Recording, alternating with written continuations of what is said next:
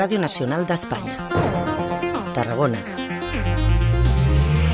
Bona tarda, comencem la informació del Camp de Tarragona i les Terres de l'Ebre, que avui va lligada als pressupostos de la Generalitat que ja han entrat al Parlament perquè comenci el tràmit per aprovar-los.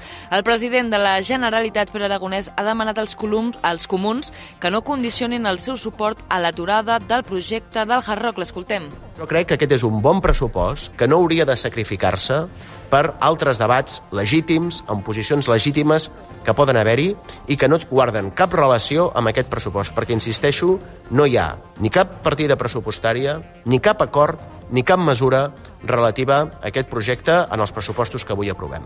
El govern i els comuns tenen prevista una nova reunió aquest dimecres a la tarda després que el Consell Executiu Extraordinari aprovi els pressupostos de 2024 sense l'aval necessari del grup de Jessica Albiach.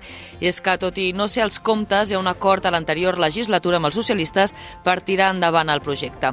De la seva banda, el primer secretari dels socialistes catalans, Salvador Illa, assegura ara que acataria un informe mediambiental contrari a aquest macroprojecte.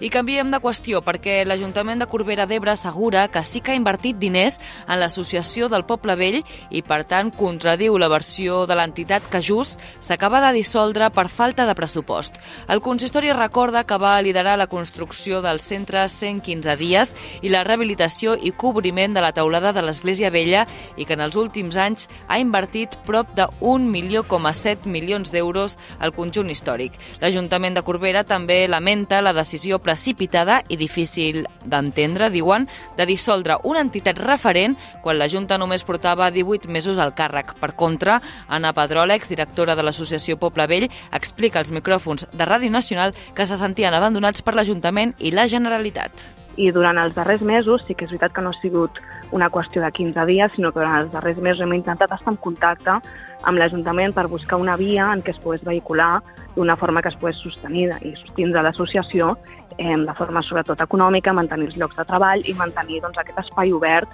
per als i les visitants, però no ho hem pogut aconseguir, no hi ha hagut una interlocució clara. Recordem que l'associació feia més de 20 anys que sense ànim de lucre gestionava i tenia cura del poble vell de Corbera, el gran monument a la pau que hi ha a Catalunya. I de Corbera anem fins a Reus, on s'ha celebrat una junta de seguretat local que ha fet balanç dels fets delictius del 2023. Miquel Ferrer, bona tarda. Per l'Ajuntament aquestes xifres són una conseqüència de l'augment de l'activitat policial i de la col·laboració amb la ciutadania. Es deté sis vegades més que el 2022.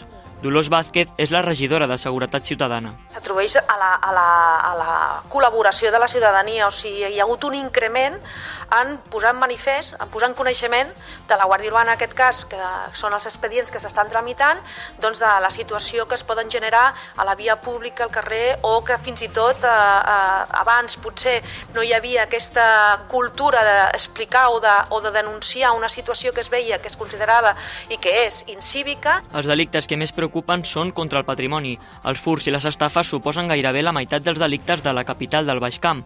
També han augmentat els robatoris amb força amb un 1,8%, sobretot en vehicles, establiments i domicilis. Des de l'Ajuntament afegeixen que aquest és un augment similar al de la resta de Catalunya. Gràcies, Miquel. Una junta de seguretat que també s'ha celebrat al Vendrell, on el centenar d'agents de la policia local podran usar spray de gas pebre o de defensa personal.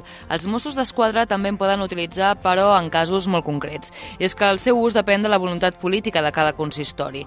L'Ajuntament del Vendrell regularà el seu ús a través d'una nova normativa. Una normativa que també establirà quan es poden i quan no es poden usar, per exemple, les armes, les manilles, les brides i els bastons extensius. Cristian Soriano és el regidor de Seguretat.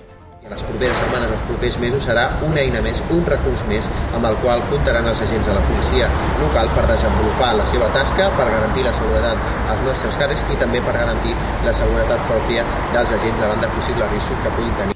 El centenar d'agents de la policia local del Vendrell rebran també una formació per l'ús del gas pebre. I fins aquí les notícies del Camp de Tarragona i les Terres de l'Ebre, com saben, poden seguir informats al web rtv.es i rtv.cat. Que tinguin una molt bona tarda.